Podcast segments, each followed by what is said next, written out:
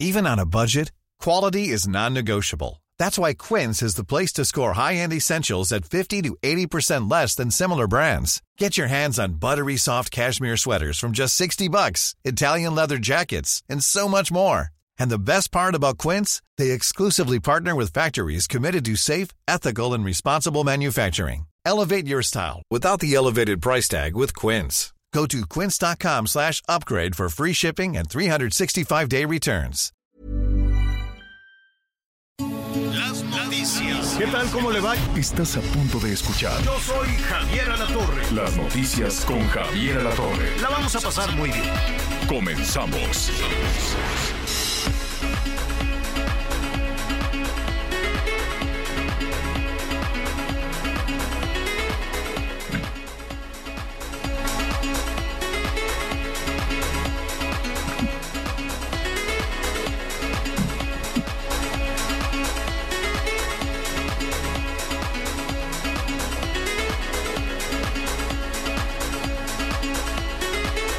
Muy buenos días, muy buenas tardes en algunas partes de la República.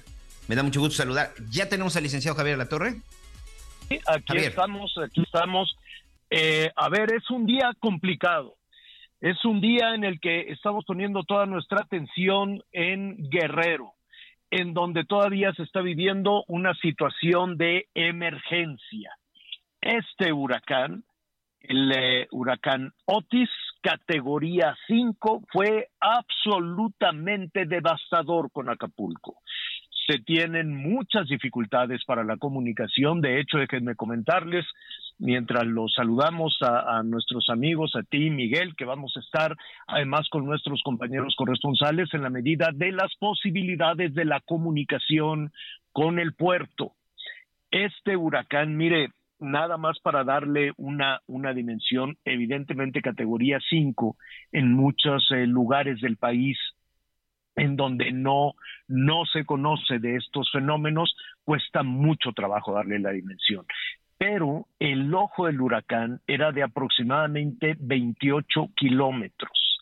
En el ojo del huracán hay una zona de relativa calma, una zona de relativa calma, el ojo, el centro del huracán, pero las paredes del huracán este, es, es, hágase de cuenta, este círculo enorme que se hace alrededor del ojo del huracán es absolutamente violento. Estamos hablando de, de vientos de 300 kilómetros por hora. Y vientos de 300 kilómetros por hora pueden destruir lo que sea. Entonces, nuestra tarea en este momento es eh, llegar Acapulco, déjeme decirle que lo hemos intentado desde muy temprano, hemos estado en comunicación con nuestros compañeros corresponsales del Heraldo, con nuestros eh, colegas también de Televisión Azteca, eh, con eh, agradecerle también a la Secretaría de Marina que nos está apoyando en esta tarea, iremos, vamos rumbo a Acapulco eh, con la Secretaría de Marina que pueda tener la posibilidad, sobre todo, de abrir los caminos que están rotos, los deslaves, los troncos, todo lo que ha arrastrado una lluvia intensa. Y déjenme comentarle que además, Miguel, esta emergencia todavía no termina, porque después de que el huracán llegó con toda su fuerza, históricamente yo no recuerdo, Miguel, un huracán categoría eh, categoría 5 eh, bueno en las costas del Pacífico en el 2019 si no me equivoco hubo un fenómeno hubo un fenómeno muy extraño se anunciaba también un huracán con esa potencia pero de pronto pues no hubo una explicación a qué, a, a, hacia dónde se fue aquel huracán que iba hacia Colima, recuerdo muy bien, pero esa fue otra historia.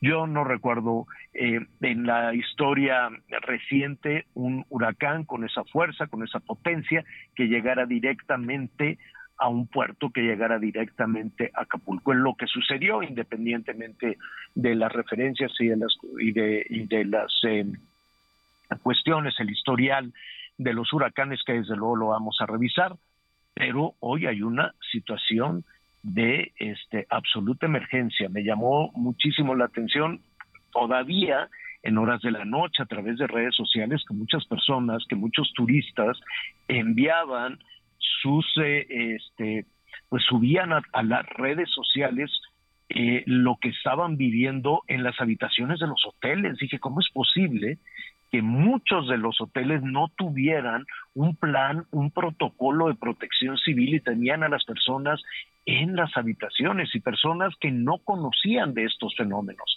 personas que no viven en los puertos, que no viven a la orilla del mar y que al parecer no les dieron mayor indicación y estaban buscando la manera en ese momento de salir. Eh, estamos entonces haciendo toda una revisión hay órdenes de que eh, el titular de la Marina, el titular del Ejército se desplacen también de inmediato, como puedan, por aire es muy difícil. El aeropuerto de Acapulco está, está cerrado, hay algunos aeropuertos eh, aledaños, pero el aeropuerto de Acapulco, se sabe que el aeropuerto de Ixtapa, por ejemplo, ese no tuvo afectaciones y se encuentra se encuentra operando. Esa puede ser también alguna alternativa para poder llegar a la zona de afectación. ¿Qué pasó? Todavía no se tiene ese balance.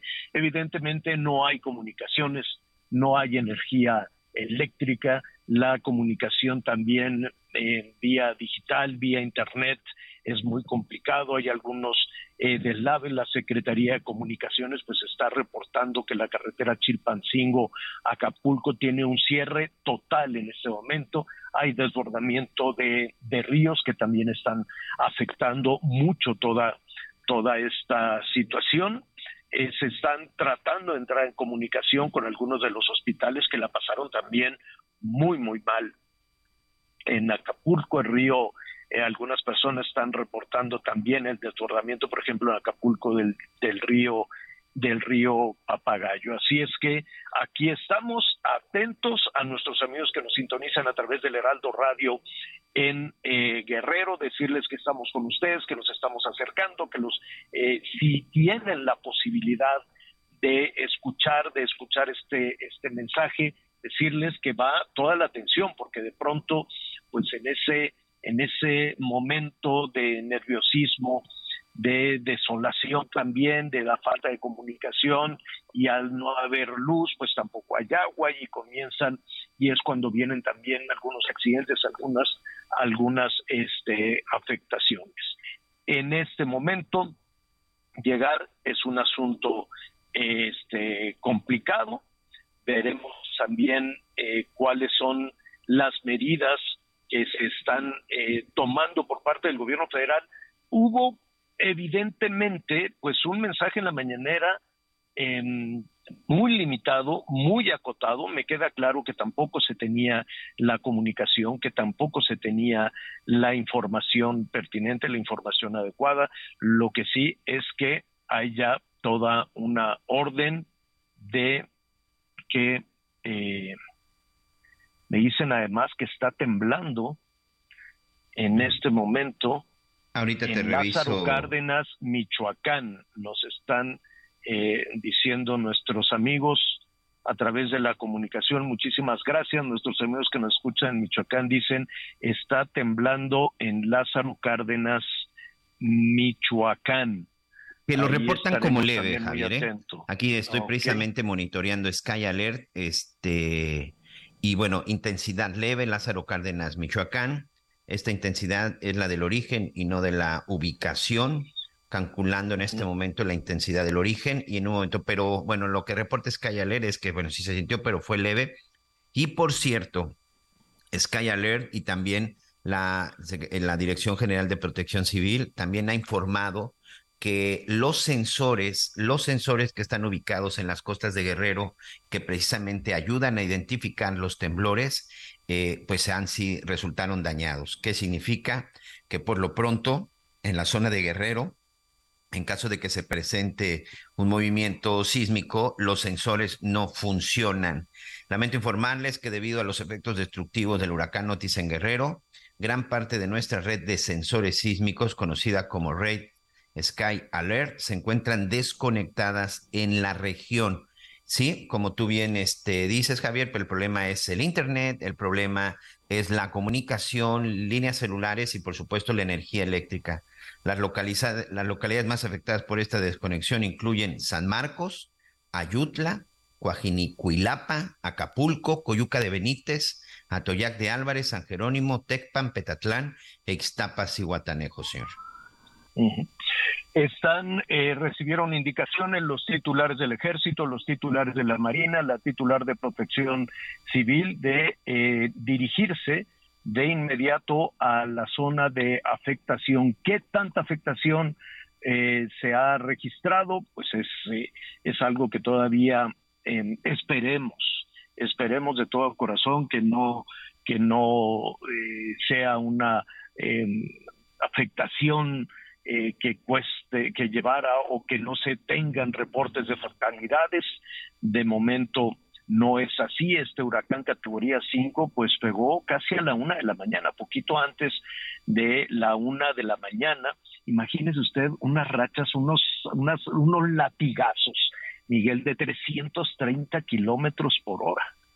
Ese, ese, esa especie de cilindro sí, sí podemos ubicar este, en estas imágenes que conocemos del desplazamiento de los huracanes, cómo eh, se hace un, centro y en muchas ocasiones está el malentendido de que el ojo del huracán podría ser la parte este más fuerte. Y es muy engañoso el ojo del huracán Miguel porque es una parte donde de pronto hay una especie de, de paz de pronto hay una especie de silencio, porque el ruido de un huracán es verdaderamente ensordecedor y entonces de la nada hay una especie de silencio, pero para llegar a esa parte de silencio se tuvo que pasar lo que los meteorólogos conocen como la pared del ojo del huracán, la pared del centro del huracán. Esa parte, esa pared, cuando toca, es el momento de mayor rudeza y entonces cuando un huracán va lento, provoca una destrucción terrible. Siempre se espera que la pared del centro del huracán pueda avanzar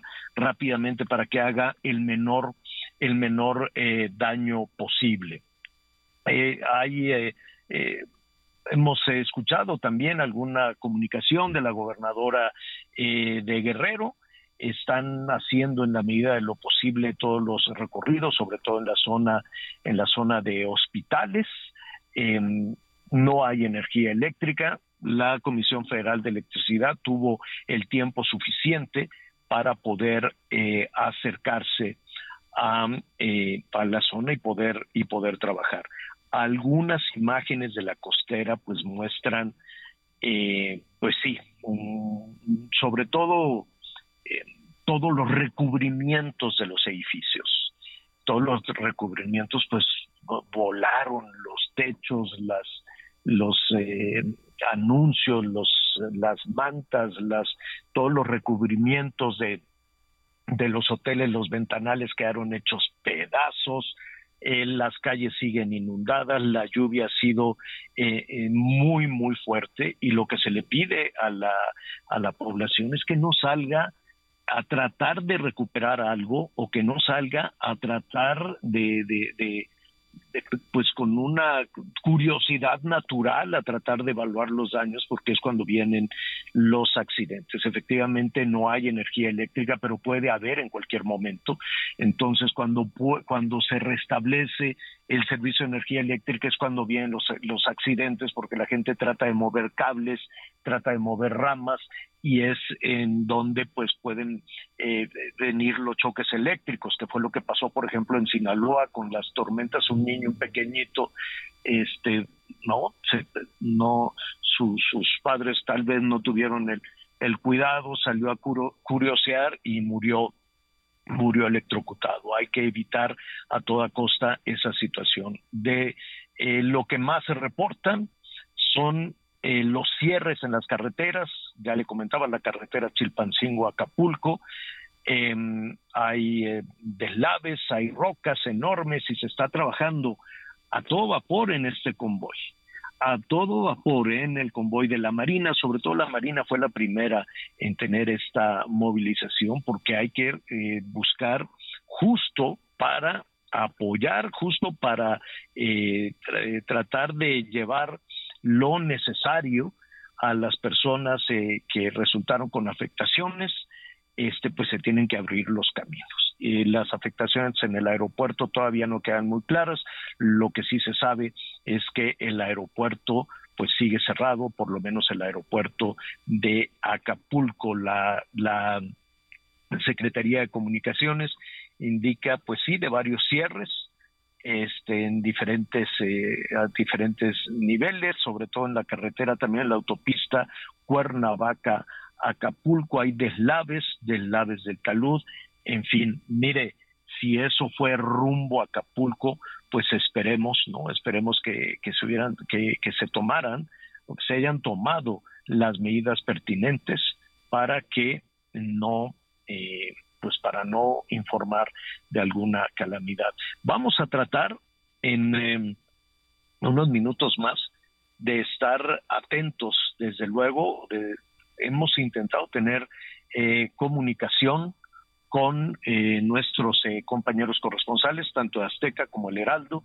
Lo vamos a insistir, por evidentes razones, pues es muy compleja también la comunicación dicen en el eh, también nos están reportando del Seguro Social para atender la emergencia que se está registrando en el Hospital General o que se registró desde ayer por la noche. Imagínense estos hospitales con esos ventanales. Y, y sabes que hay que destacar también, Miguel, de esta situación, que hace unas horas Otis era una tormenta. Cierto. Otis era una tormenta que se dirigía de una manera errante, decían, bueno, es que va hacia Oaxaca, va a un punto hacia Tecpan de Galeana, que ya había sido castigada también con una tormenta, y el pronóstico era de lluvia, solo lluvia muy, muy intensa. Y ayer, cuando estábamos al aire, de pronto pasó de ser tormenta a categoría 1 y a una velocidad impresionante. Ayer por la tarde de pronto ya era categoría 3 esto probablemente, yo no sé, no es una, no es una justificación, no es una argumentación, porque tanto el gobierno federal como los gobiernos de los estados que ahorita están en el pleito del dinero, este, el dinero del Fonden, independientemente de todas las burocracias, los permisos y que si el dinero es para las elecciones o que si el dinero es para el tren o lo que tú quieras y mandes, ah, si están viendo que una tormenta avanza de manera acelerada a convertirse en categoría 1 y para la tarde de ayer ya era categoría 3, de inmediato necesitas un plan de acción. Esto no es nuevo para Guerrero, no es nuevo para Oaxaca, no es nuevo en la costa del Pacífico.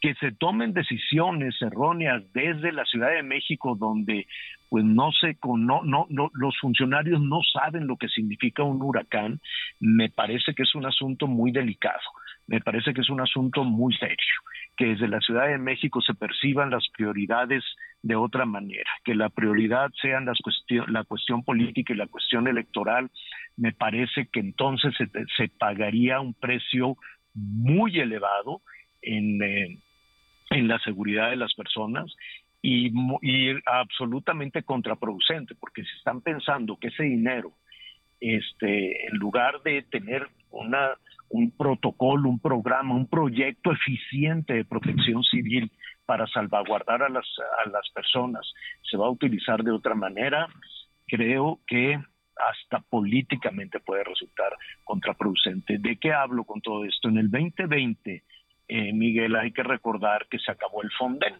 Dijeron, ya no va a haber Fonden. ¿Por qué? Pues por el mismo argumento que se dio de las guarderías, el mismo argumento que se dio de las medicinas, ¿Te acuerdas que decían, es que como hay mucha corrupción de las medicinas, en lugar de castigar al bandido que anda robando, lucrando con las medicinas, decidieron desmantelar todo el tema, todo el servicio de distribución, de compra y distribución de medicinas.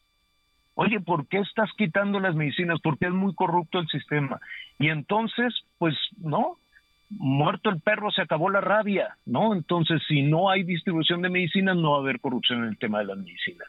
Y lo mismo hicieron con guarderías, y lo mismo hicieron, Miguel, eh, aquí lo hemos comentado con los gasoductos, dijeron, pues como se roban el combustible de los gasoductos, pues ya no va a haber gasoductos. ¿Qué, qué es eso? Y entonces decían, como los gobernadores priistas, y tenían toda la razón, mucho gobernador del partido que sea, ¿eh? Morena no se salva de la corrupción, no se ha salvado de la corrupción, no se ha acabado con la corrupción, y lo vemos en muchos programas sociales, como se ha denunciado, no se ha acabado con ese tema. Pero resulta que como cada vez que había un desastre, con la declaratoria de emergencia le mandaban un dinero, había un fondo para desastres que ya se lo gastaron, por cierto, en ese en ese fondo para desastres, en ese fondo eh, que se llama en ese dinero que se llama Fonden, se lo mandaban a los gobernadores. Entonces la actual administración dijo, para mí que se lo están fregando, para mí que eso es corrupción. Bueno, pues castiga al político que está agarrando el dinero de las emergencias. Ah, no, para evitar la corrupción, ¿cuál fue la solución? Que se acabe el Fonden, que se acabe este esta eh, posibilidad de apoyar a los afectados por estas tragedias naturales. Y todavía a principios de este mes, debe haber sido por ahí del 6 de octubre, no, no recuerdo muy bien. Ah, cómo pasaron cosas el 6 y el 8 de octubre. El 5 de octubre es cuando mandan la iniciativa de la nueva Ley General de Protección Civil, Javier. Ah, que veas, le fallé, le erré por un día. Pero el 5 de octubre, ¿qué es lo que se dice en Palacio Nacional? El presidente manda una iniciativa y les dice, a ver, cualquier situación de desastre, que la pague el municipio y que la pague el gobierno. Entonces, pues sí, que la pague el municipio y que la pague el gobierno. Como quiera, seguramente van a tener que apoyar el gobierno federal, me queda claro porque además están dando por hecho que los administradores del dinero en los gobiernos de los estados, Miguel, compraron un seguro de desastres naturales. Eso sería lo lógico.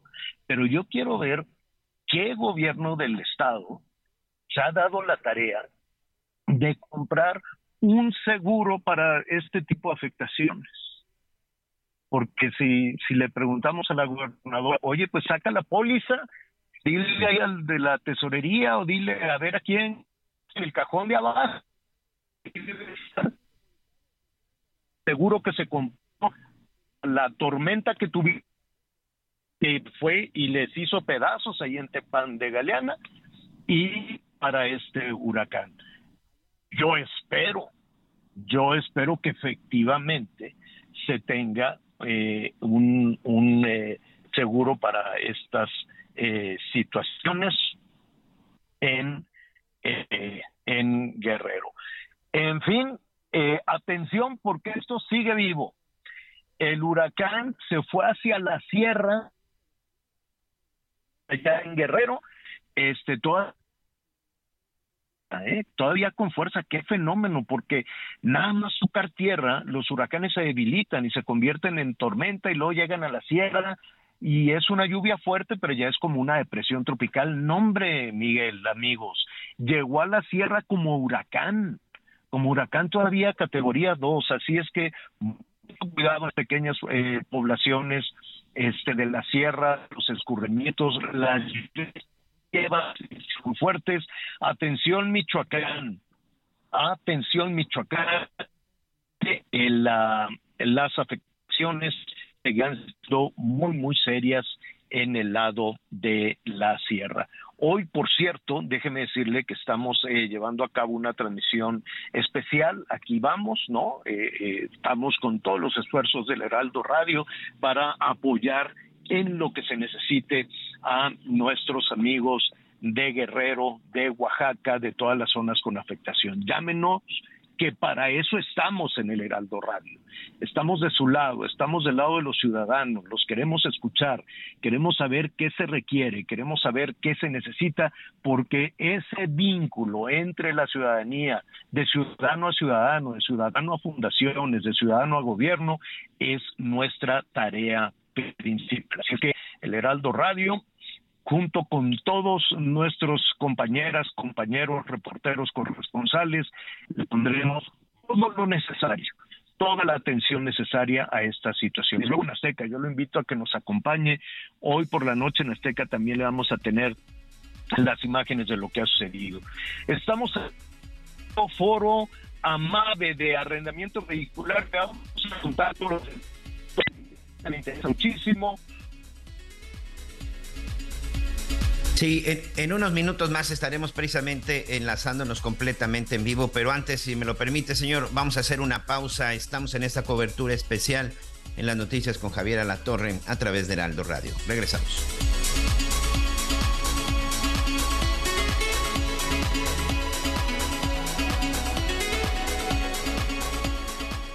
Conéctate con Javier a través de Twitter, arroba javier-alatón. Sigue con nosotros. Volvemos con más noticias. Antes que los demás. Heraldo Radio, la H se lee, se comparte, se ve y ahora también se escucha.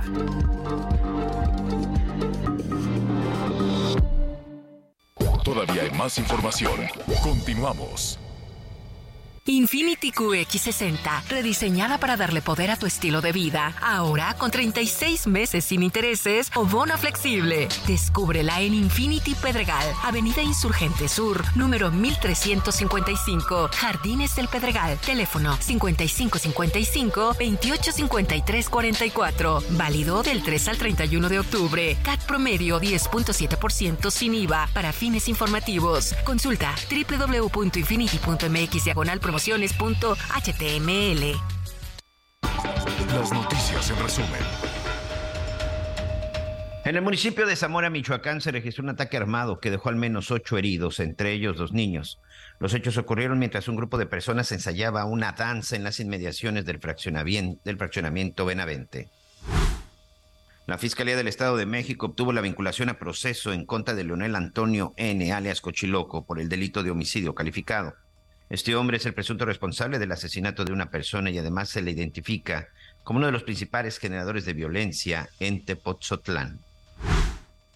En Tamaulipas informó que 12 policías fueron condenados a 50 años de prisión por su participación en la masacre de migrantes ocurrida en Camargo, Tamaulipas, en enero del 2021.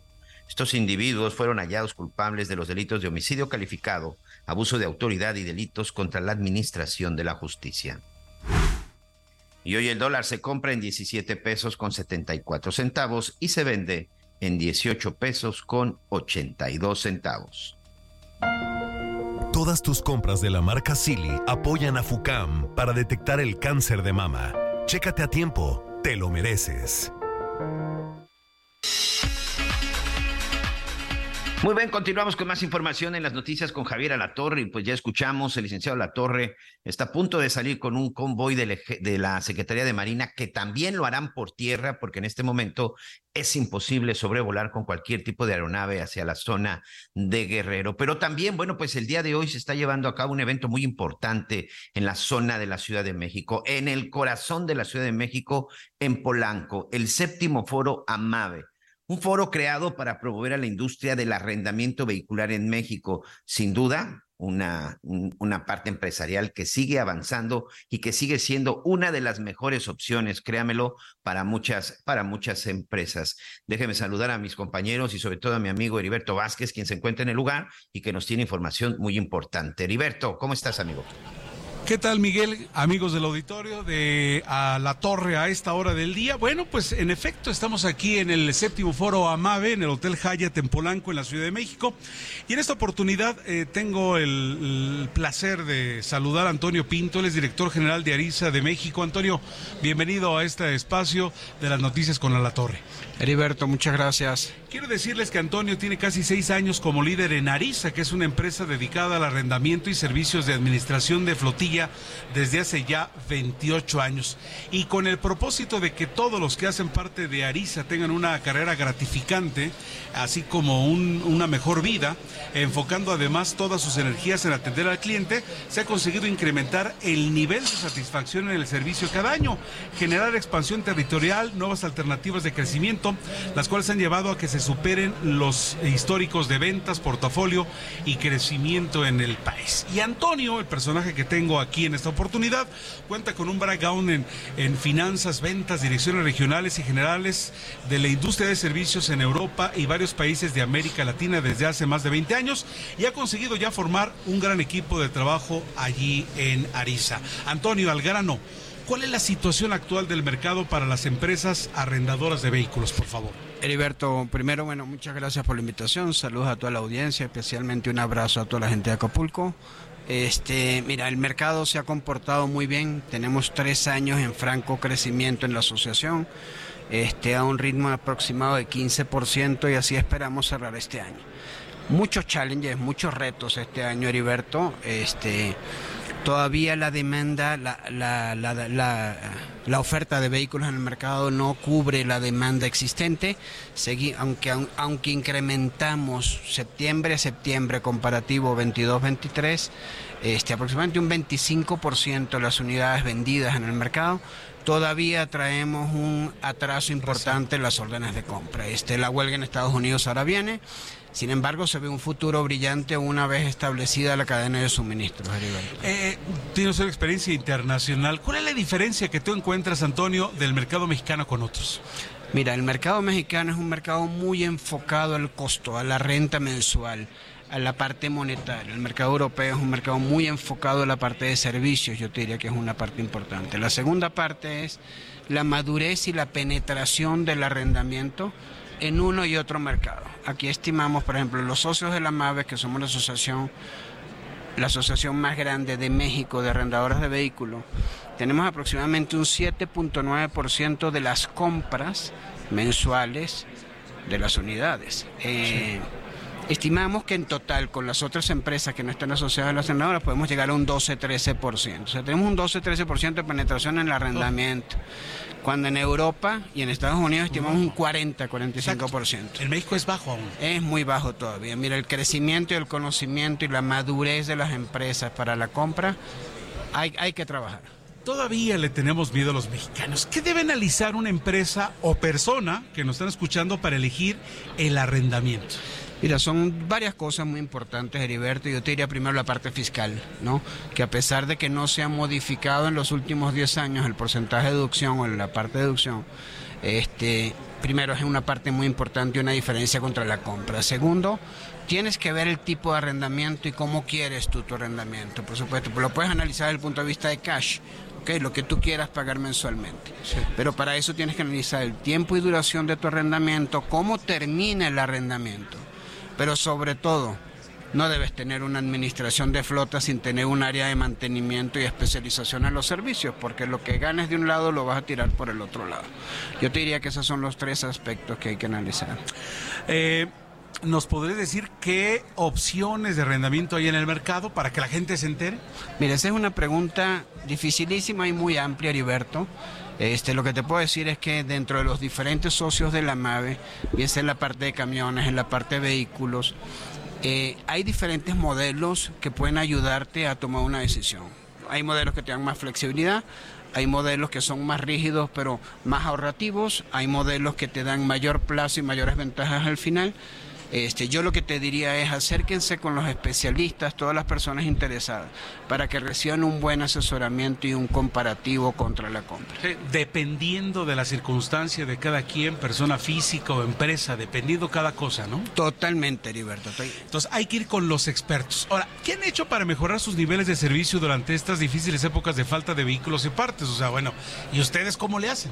Mira, sobre todo, lo que yo te diría, el gran secreto es, es la flexibilidad que las empresas tuvimos que tener.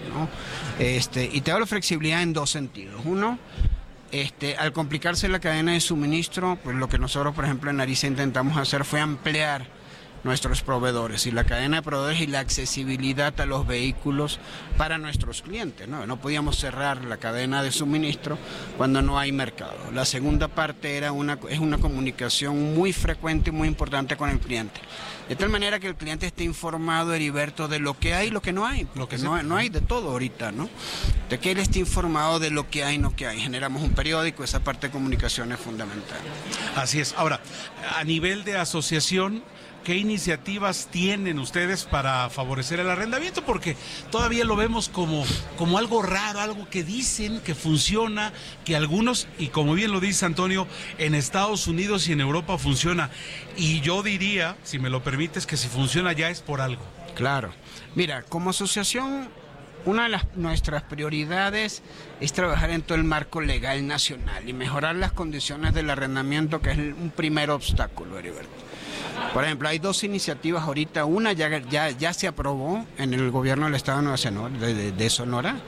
Este, y es una ley para equiparar el no regreso de los vehículos a delito, ya no considerarlo abuso de confianza, que es un tema fundamental. Claro, certidumbre para el inversionista. Certidumbre para, para, para todas las arrendadoras. La segunda es, tenemos una iniciativa, una reforma de la ley del Código de Comercio aquí en el Congreso, este, para, para efectos a nivel nacional, buscando lo mismo, cambiar el abuso de confianza para intentar recuperar los vehículos que hoy no podemos recuperar. Este, yo lo que te diría en general, esas son las prioridades, digamos, más importantes que traemos hoy. La promoción del conocimiento del arrendamiento es un tema fundamental, Heriberto, es un tema que has visto que lo estamos trabajando muy fuerte hace dos, tres años, de tal manera que el público pueda comparar realmente las ventajas de una y otra herramienta. Que lo vea en el escenario, ¿no? Que lo vea. que, lo vea, que les dé el beneficio de la duda. Es que si el arrendamiento es como no, es tan claro como un crédito, Heriberto, no, tienes que analizarlo con calma, porque no es el pago mensual lo que te determina el ahorro o el que es más caro que la compra. Pues si compras, por supuesto que dirías, oye, pues ya lo compré, ya no tengo el gasto, tengo el dinero, el arrendamiento te da esa facilidad de pago, te da una facilidad sobre todo para empresas ahorita post pandemia que están pasando un momento difícil, sobre todo en cash flow, digamos, te da esa posibilidad de, financiamiento ¿no? y de deducibilidad. ¿no? Pues ahí está. Antonio Pinto, director general de Arisa de México, gracias por estos, estos tiempos. Adelante con lo del arrendamiento y ustedes amigos del auditorio, pierden el miedo, pregunten, den el beneficio de la duda. Muchas gracias Antonio. Heriberto, mucho gusto gusto, muchas gracias. Muchas gracias. Eh, Miguel, aquí nos regresamos, nosotros instalados aquí en el Hotel Hyatt, en el séptimo foro Amave, regresamos contigo con esa transmisión de las noticias con A Torre. Muchas gracias, Heriberto. Más adelante vamos a regresar de nueva cuenta hasta este lugar. La verdad es que es un evento muy importante, incluso para todos. ¿eh? También los invito a que revisen el arrendamiento hasta para las personas, para cualquiera de nosotros. Esta también es una, es una posibilidad. Entonces hay que acercarse a los expertos, hay que acercarse, por supuesto, a los especialistas. Y bueno, continuamos con esta transmisión especial, una transmisión complicada, amigos, sobre todo, bueno, por el problema con las comunicaciones. El licenciado Javier La Torre finalmente ya logró subirse a un convoy, a una caravana con elementos de la Secretaría de Marina. Están saliendo desde la Ciudad de México rumbo a Acapulco, pero va a ser un camino difícil y ya estaremos viendo y seguramente nos lo estará narrando. ¿Por qué? Muchas de las carreteras, incluso desde la zona de Cuernavaca, se encuentran afectadas porque la lluvia ha provocado deslizamientos de tierra, ha provocado que algunos taludes se vengan abajo, basura, árboles, hierbas, y esto desde la madrugada ha provocado que miles, miles de transportistas, sobre todo en la carretera del Sol, en la zona de Chilpancingo, estén detenidos. Muchos medios de comunicación, incluso que el día de ayer empezaron a moverse hacia la zona de Acapulco en Guerrero, después del cierre en el aeropuerto. Bueno, la situación es tan complicada todavía con los vientos que ni siquiera las aeronaves del ejército de la Secretaría de Marina están logrando despegar y pueden llegar hasta este punto. Y además, pues es muy importante empezar a limpiar las carreteras para poder abrir la circulación y sobre todo, pues en la brevedad tratar de regresar pues a la cotidianidad, a lo del día a día, que sin duda, después de el paso de un huracán categoría 5 en Acapulco Guerrero, va a ser muy complicado. Pero bueno, sigue avanzando, sigue por tierra y de acuerdo con la Comisión Nacional del Agua, el Servicio Meteorológico, Otis todavía lleva fuerza categoría 1 y se dirige hacia otros estados. Uno de ellos es el estado de Michoacán, en donde la Coordinación de Protección Civil ya también pues ha encendido las alertas. Sí, amigos, Guerrero y de ahí también en Michoacán habrá afectaciones. Me da mucho gusto, como siempre, saludar a mi compañero, mi compañero y amigo, al periodista Jorge Manso, que se encuentra precisamente en la zona de Michoacán. ¿Cómo estás, Jorge? Mi querido Miguel, muy buenas, buenos días. En efecto, eh, Michoacán ya está en estado de alerta justamente debido a que Otis eh, se desplaza hacia pues este estado y ya hay municipios considerados en peligro eh, alto en varios municipios que se encuentran al sur y al suroeste de Michoacán, sobre todo los que están justamente colindantes con el estado de Guerrero. La gran cantidad de los municipios pues se encuentran en estado eh, medio, peligro medio, peligro bajo. Entre ellos se encuentran municipios que eh, pues podrían estar eh, pues recibiendo justamente los efectos de este de este huracán categoría 1, como bien lo decías, y la Coordinación Nacional de Protección Civil y la Coordinación Estatal de Protección Civil han anunciado que ya están habilitados albergues temporales y la alerta está en los 113 municipios. De acuerdo con la información, eh, pues finalmente hay eh, zonas de mayor vulnerabilidad, sobre todo no solo los que están en la costa, sino municipios en donde eh, pues de manera habitual cuando hay situaciones meteorológicas fuertes generan afectaciones, entre ellos los municipios que están asentados en zonas en, en zonas de en cerros, en serranías, en lugares en donde los deslizamientos provocan justamente sin compartirles que ya se encuentran listos 10 refugios temporales. Eh, se prevé que las próximas horas sean eh, de fuertes lluvias en Michoacán. En este momento ya se registran lluvias en varios puntos del estado, si bien eh, la, el pronóstico es que durante la madrugada de hoy sea cuando ya esté con mayor contundencia la presencia de Otis. Decirles también que pues ya hay un despliegue importante tanto de protección civil como de los distintos comités de protección civil en los municipios que presentan la mayor vulnerabilidad a fin de estar, eh, pues de alguna manera, revisando la, el, paso de este huracán. Decirles también que los municipios de San Lucas y Huetamo, que están justamente en los límites de Michoacán con eh, Guerrero, eh, hay una atención prioritaria para esta zona no solo porque pues están colindantes con Guerrero, sino también por la vulnerabilidad de las que ya les hablaba y que además decirles que son los municipios considerados de mayor marginación en Michoacán. Entonces, la situación eh, pues está eh, en alerta. En Morelia eh, se registran ligeras lluvias.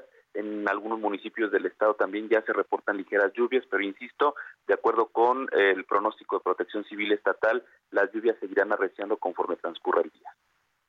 Aquí hay una parte muy importante, este, Jorge, sobre todo por el tema que ya vimos en Guerrero. A pesar de que sabían que se estaba acercando el fenómeno, ayer a las seis de la tarde era categoría cuatro, para las nueve de la noche era categoría cinco y, y pega prácticamente pasada la medianoche, pero parece eh, que verdaderamente el plan de evacuación de protección civil no funcionó. ¿Por qué? Porque todavía se sigue dando el aviso y prácticamente se deja que la gente tome sus decisiones. Lo veíamos, por ejemplo, en los hoteles de la costera Miguel Alemán en Acapulco. En Michoacán, por ejemplo, en las zonas en donde se prevé, sobre todo por donde cruzan los ríos, porque el problema en Michoacán realmente va a ser ese, que lleva tal cantidad de agua que seguramente habrá y tendremos desbordamientos. Y no es porque uno sea pitonizo, amigos, pero eso es lo que sucede cuando hay una cantidad importante de agua y sobre todo cuando un fenómeno, un huracán categoría 1, pues lleva tanta agua y... Eh, y pues va pasando por estos lados. A lo que, a lo que voy es a lo siguiente, en las zonas en donde en determinado momento se prevé que pudiera ser las zonas más peligrosas, las zonas con el foco en rojo, se están llevando a cabo evacuaciones, no quiero llamar por la fuerza, pero sí están obligando a la gente a salir o se les está dejando que cada quien tome su decisión. Mira, hasta este momento lo único que ha informado el gobierno es de que hay brigadas en las zonas en donde se está informando de pues del paso del huracán. Hasta este momento no se tiene información de desalojo o más bien de reubicación. Lo cierto es de que la habilitación de los albergues pues es una medida que se ha implementado para en caso de que sea necesaria la evacuación de las personas, pero hasta este momento no se tienen informes de que ya personas hayan sido eh, pues reubicadas o desalojadas. Las medidas de siempre son las que se están revelando y que tienen que ver con pues qué hacer en caso de una situación como esta, traer mochila, etcétera, todas las medidas, las recomendaciones que emite Protección Civil. Y mira, es muy importante esto que comentas porque a las 12 horas del jueves, 26 de octubre, es cuando se prevé que eh, pues esté la trayectoria de este eh, fenómeno meteorológico impactando. Estamos hablando de prácticamente 12 horas, amigo. Exactamente, en 12 horas y hasta este momento no se tienen informes de eh, desalojos. Los, lo que comentas es muy certero porque no solamente en municipios vulnerables como los que estamos mencionando que son San Lucas y Huetamo por la cercanía con el estado de Guerrero, Morelia mismo, en un mismo día se tuvo una cantidad de agua impresionante que provocó eh, pues que eh, se encendían las alertas debido a que un par de ríos son los que atraviesan la ciudad y son los que podrían colapsar eh, a la misma ciudad justamente por el desbordamiento de los mismos. Entonces, hay ríos importantes que cruzan las regiones de Michoacán, el río Balsas cruza justamente la región de Huetamo, la región por donde pues se, se, prevé la mayor cantidad de afectación y que se encuentra justamente en alerta roja. Y hay otros, otros eh, ríos también importantes que cruzan eh, regiones como la Tierra Caliente, que es el río Tepalcatepec y que desemboca justamente en la región costera. Entonces, sí hay zonas, eh, no solamente por la vulnerabilidad de la geografía, sino también porque existen estos ríos que podrían provocar pues afectaciones. Habrá que decir también que en Michoacán durante los se ha tenido una cantidad, eh, bueno, más bien se ha, registrado eh, una sequía y justamente hace unos días se han eh, establecido medidas para decretar emergencia justamente por sequía. Entonces, lo cierto es de que tampoco vamos a ver en este momento, pues, ríos al límite, ni mucho menos, pero sí, evidentemente la cantidad de lluvias que, eh, que caiga durante las próximas horas será determinante y las medidas de protección civil que implementen junto con Conagua y los organismos operadores de agua potable eh, permitirán justamente que se maneje de manera adecuada esta situación de, eh, de emergencia. Muy bien, amigo Jorge Manso, mandamos un abrazo y un abrazo para todos tus amigos en Michoacán. Vamos a estar muy pendientes de todos ustedes. Ahí está el aviso 12 horas antes. Sigue avanzando Otis como huracán categoría 1 y se prevé que en menos de 12 horas precisamente empiece a pegar de manera importante en la zona de Michoacán. Por favor, hay que atender, hay que hacer caso y sobre todo, no hay nada más importante que cuidar la vida. Jorge, te mando un abrazo y estamos en contacto. Un abrazo, mi querido Miguel, y con gusto estaremos reportando desde Michoacán lo que esté ocurriendo en torno a este paso del huracán eh, Otis y que, bueno, se prevé que para Michoacán, insisto, en las próximas horas esté golpeando. Muy bien, pues ahí está, ahí está la información desde el estado de Michoacán. Estamos dando la cobertura total. Déjame decirle que, por supuesto, hay afectaciones eh, en el aeropuerto, hay afectaciones que se están presentando desde la Ciudad de México. El, el aeropuerto de Acapulco, sin duda, es uno de los más importantes, no solo de a nivel nacional, sino incluso a nivel mundial. Yo le quiero agradecer a Enrique Torres, coeditor de Mercado 2 de Heraldo de México, precisamente para que nos cuente un poco cuáles son las afectaciones y cuál es el panorama en este momento en cuanto a los vuelos y en cuanto a todas las operaciones de las aerolíneas en Acapulco. Gracias, Enrique. Hola Miguel, ¿qué tal? Este, buenos días a ti y al auditorio. En efecto, este, por la afectación que está causando el huracán Otis en Guerrero, los vuelos y corridas de camiones de pasajeros hacia y desde el puerto de Acapulco han sido cancelados. Eh, la información la están dando cada una de las aerolíneas, ya que el aeropuerto Benito Juárez dejó de concentrar esta información, por lo que Aeroméxico informó que la cancelación de cinco vuelos para hoy Acapulco están cancelados y mantiene en estatus de demorado uno que tuvo que salir desde las 9.10 de la mañana.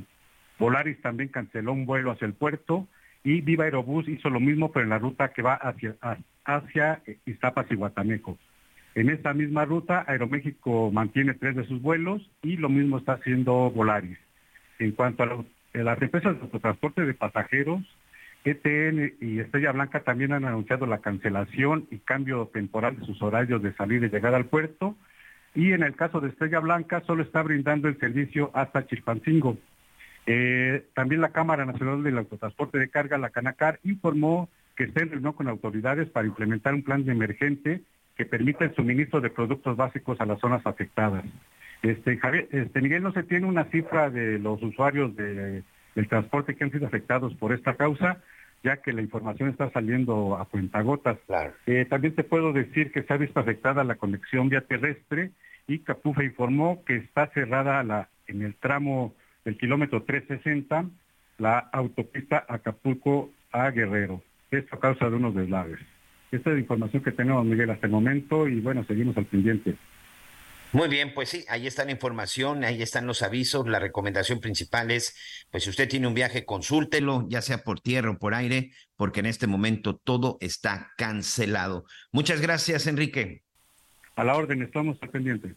Enrique Torres, coeditor de Mercado 2 de Heraldo. Sí, y mira, incluso si usted tenía este viaje previsto por tierra de manera, de manera eh, personal en su propio vehículo, por supuesto, la recomendación es pues hay que esperar, hay que cancelar. ¿Por qué? Porque además en este momento lo que se tiene que hacer es dejar libres, dejar libres las carreteras para que empiecen a llegar las unidades de emergencia. Ya le decía, en este momento ha salido de la Ciudad de México un convoy por tierra de la Secretaría de Marina, que lleva, por supuesto, ya lleva ayuda, lleva comida, lleva medicamentos, estas cocinas móviles, seguramente llevará lugares para que la gente pueda dormir y la gente pueda operar. Uno de los graves problemas después del huracán es precisamente cuando el agua empieza a bajar, porque en ocasiones, amigos, es ahí en donde verdaderamente se ven todos los daños. No hay energía eléctrica, no hay comunicación, no hay celulares, no hay internet. La verdad es que incluso las imágenes empiezan a llegar, eh, no como hemos visto en otras ocasiones, eh, de que de pronto llegan, a, llegan de manera inmediata. No, en esta ocasión no, porque pues no hay internet. La gente... Conéctate con Miguel Aquino a través de Twitter, arroba Miguel Aquino. Toda la información antes que los demás. Ya volvemos.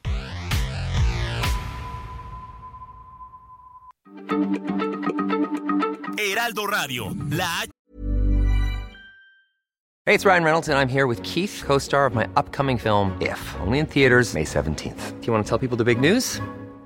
All right, I'll do it. Sign up now and you'll get unlimited for $15 a month in six months of Paramount Plus Essential Plan on us. Mintmobile.com slash switch. Upfront payment of $45 equivalent to $15 per month. Unlimited over 40 gigabytes per month. Face lower speeds. Videos at 480p. Active Mint customers by 531.24 get six months of Paramount Plus Essential Plan. Auto renews after six months. Offer ends May 31st, 2024. Separate Paramount Plus registration required. Terms and conditions apply if rated PG.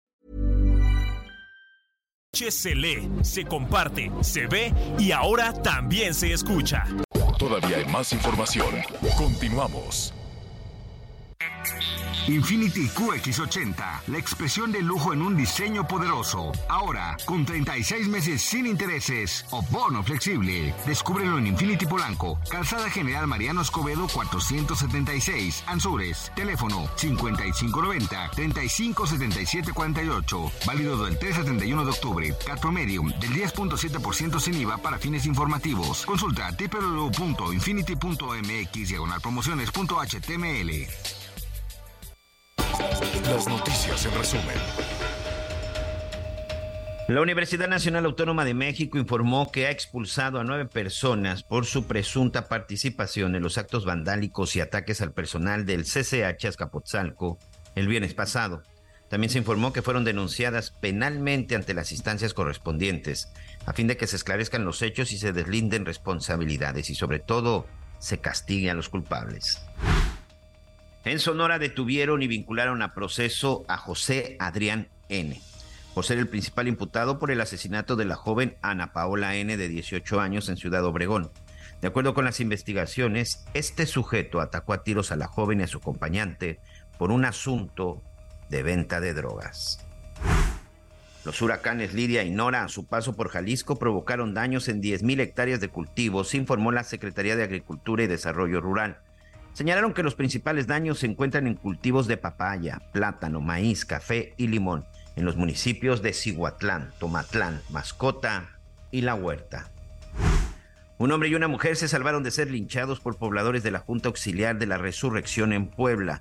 Esto luego de que estos dos detenidos y cuatro personas más fueron señalados como secuestradores. La pareja fue golpeada gravemente hasta que las autoridades lograron rescatarlos. Las otras cuatro personas lograron escapar.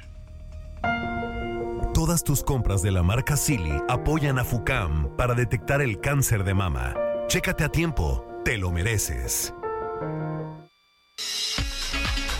Muy bien, muchas gracias. Continuamos con más en las noticias con Javier Alatorre cuando son exactamente las 12 del día en punto. Seguimos con esta cobertura, cobertura especial y también cubriendo este evento importante, un evento muy importante en la zona del Hotel Hyatt en Polanco, el séptimo foro AMAVE, un foro creado para promover a la industria del arrendamiento vehicular en México, en donde hay expertos nacionales e internacionales, en donde están explicando a detalle a detalle, claro, conciso y concreto cómo es este sistema de arrendamiento y los beneficios que trae, créamelo, para muchas empresas. Vamos a regresar con mi compañero Heriberto Vázquez de Heraldo Radio hasta la zona del Hayat. Adelante, Heriberto.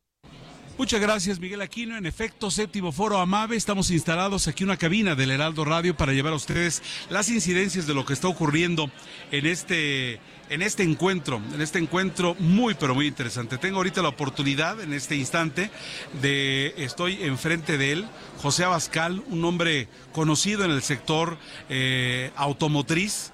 Él es un financiero eh, y ha ocupado muchos puestos de dirección en este, en este rubro. Él está actualmente, es el director de Integra Renda, una SOFOM no regulada, que es el vaso financiero de Grupo Andrade y actualmente participa como tesorero en la Asociación Mexicana de Arrendadoras de Vehículos. Hoy es el séptimo, estamos en, el, en este séptimo foro y bueno, bienvenido Pepe. ¿Cómo estás? Hola, pues muchas gracias, mucho gusto en saludarte a ti, a tu auditorio, tener esta gran oportunidad de difundir lo que estamos haciendo a nivel AMAVE en este séptimo foro nacional, también como Integra Renda, como el grupo que, al que represento, y pues muy, muy contentos de participar aquí en esta ocasión. Bienvenido. Para empezar, ¿qué es Integra Renda? Integra Renda es el brazo financiero de Grupo Andrade. Es una empresa, es una organización que tiene ya más de 30 años de experiencia en el sector automotriz. Inició con arrendamientos muy hechos a la medida y hoy tiene un portafolio de más de 15 mil vehículos, eh, particularmente en arrendamiento puro, en full service y la verdad es que hemos, hemos participado activamente en, la, en el desarrollo y la renovación de flotas vehiculares, tanto de particulares como empresas de gobierno. Ahora, me estás hablando del Grupo Andrade que tiene una vasta experiencia en el sector automotriz. Efectivamente, el, se unieron las fuerzas. Grupo Andrade nació como una una empresa automotriz, como un grupo automotriz. Hoy tiene ya diversas marcas, representa y comercializa diversas marcas en la zona metropolitana de la Ciudad de México. Y se juntaron las fuerzas de atención y servicio de talleres vehiculares con la parte financiera del arrendamiento. Ahora, hablamos del arrendamiento. ¿Qué ventajas tiene el arrendamiento? Porque todavía los mexicanos somos reacios para entrar tienes toda la razón. Todavía el sentido de, propiedad, de decir, ese es mi coche, yo tengo coche, es mi patrimonio. Lo cuido. Curiosamente, aunque lo deban, aunque lo debamos, tenemos a veces créditos automotrices, pero particularmente es, es un esquema donde, donde creo que cada vez va cambiando más el sentimiento de propiedad. Cuando, iniciando por las empresas, están dándose cuenta que existe una rentabilidad implícita en usar el arrendamiento puro.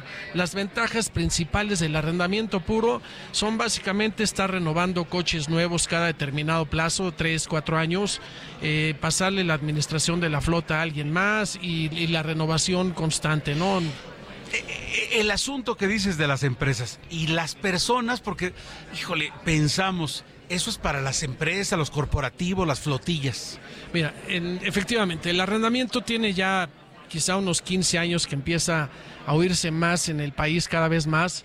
En otros países más desarrollados como Estados Unidos, Europa, el arrendamiento tiene un papel fundamental en el cambio de coches, en la venta de automóviles. Aquí la participación es pequeña. Aquí todavía es pequeña, pero, pero cada vez es mayor porque las grandes empresas flotilleras y el gobierno en sus niveles federal, estatal y municipal se han dado cuenta de los beneficios y los ahorros que existe, que existen o que se generan al no tener tú la propiedad, los costos de la propiedad del vehículo. Por ejemplo, cuando tú compras un coche en tu casa para tu hija, para tu esposa, para ti, para tu uso personal, el coche una, generalmente es una herramienta de movilidad. Es un, si nosotros vemos el coche como un bien o un activo de, de, capital, pues estamos confundiendo el tema, porque la realidad es que es un instrumento, es un instrumento de movilidad. Hoy más que nada eh, estamos viendo que, que la movilidad es fundamental y con las diferentes eh, opciones que existen en el mercado de gasolina, diésel, eléctricos, híbridos, todo lo que está cambiando la industria.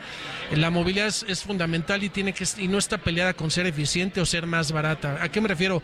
Que cuando llegue el momento que tú tienes que cambiar tu coche, te enfrentas a muchas a muchos retos, ¿no? Bueno, es más, me voy desde el inicio. En el momento que dices voy a comprar un coche, vienen los trámites vehiculares, sacar placas, ir a verificar tu coche. Durante la vigencia del, del, de, tu de tu tenencia, de tu, de tu posesión del vehículo, uso, tienes que hacer frente a los servicios, mantenimiento, seguro, posibles siniestros, toco madera, pero la realidad es que al final viene el costo de, la venta del vehículo. ¿A quién se lo vas a vender? ¿Cuánto te va a pagar el mercado por él? Eh, ¿qué, tanta seguridad hay en la transacción, en la venta final del coche usado? Y, bueno, son, son eh, fenómenos diferentes. Eh, venimos de una pandemia donde los vehículos seminuevos, el precio de los vehículos seminuevos subió de manera considerable, jalando el precio de todos los vehículos, también de los nuevos hacia arriba. La inflación que indudablemente vivimos todos, en, no nada más en México, sino a nivel mundial, y, al final del día, pues esto se ajusta a una canasta automotriz también en el servicio, refacciones, autopartes, seguros y la lista sería interminable. Oye, tú hablas, eh, estamos hablando con José Abascal, eh, director de Integra. Eh, el aspecto, concretamente, todo incluido, ¿a qué te refieres con eso? El, coche, el servicio de arrendamiento todo incluido es lo que también se le conoce como full service renting o renting o full service lease. Y la, es, es una solución llave en mano que hace ya varios años las grandes empresas eh, de México están haciendo uso de esta herramienta que es eh, obtener un, el pago por el pago de una renta mensual que conoces fijo desde el día uno hasta el día en que entregas el coche es, es el pago totalmente incluido. ¿Qué te, qué te, qué te incluye? Te incluye el vehículo, la, el uso y goce del vehículo, el seguro durante, el, durante todo el periodo de tu arrendamiento, los mantenimientos. Todo esto es fundamental porque conservas garantía, conservas valor del vehículo, mantienes el, valor del activo en óptimas condiciones.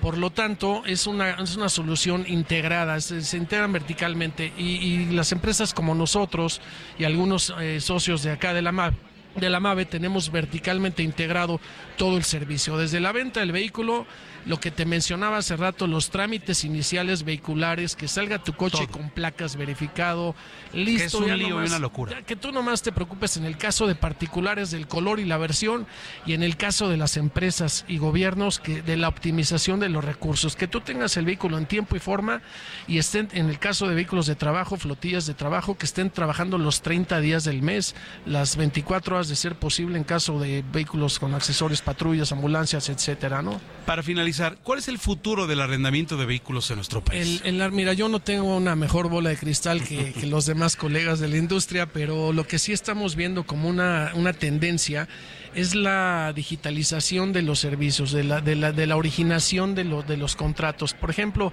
antes el, show de ir a ver un coche, ir a ver a la agencia, hacer cita, darse vuelta, hacer, hacer el, tour a dos, tres, cuatro agencias para comparar vehículos, ahora yo creo que está cambiando. Yo creo que ahora las nuevas generaciones están comprando de una manera más ágil, más digital, más electrónica.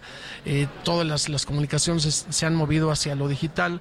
Y, así también creo que la tendencia de la originación de las operaciones, eh, no quiero decir que con esto se evite el contacto humano, pero me parece que, toda la tendencia se va a ir caminando hacia, hacia un, proceso mucho más ágil, más digital, más, más eh, automatizado, donde las herramientas tecnológicas y los niveles de concentración y de análisis de riesgo tienen que ir orientándose. La realidad es que hay mucha data, hay mucha información de riesgo en, en el sector como para ir perfilando y ya se están haciendo lo que le llamamos el onboarding digital para que tú a través de tu celular, a través de tu computadora, eh, puedas hacer una compra de un vehículo de punta a cabo. Quiere decir que desde el modelo, eh, los trámites, todo, que nada más haga la cita para la entrega.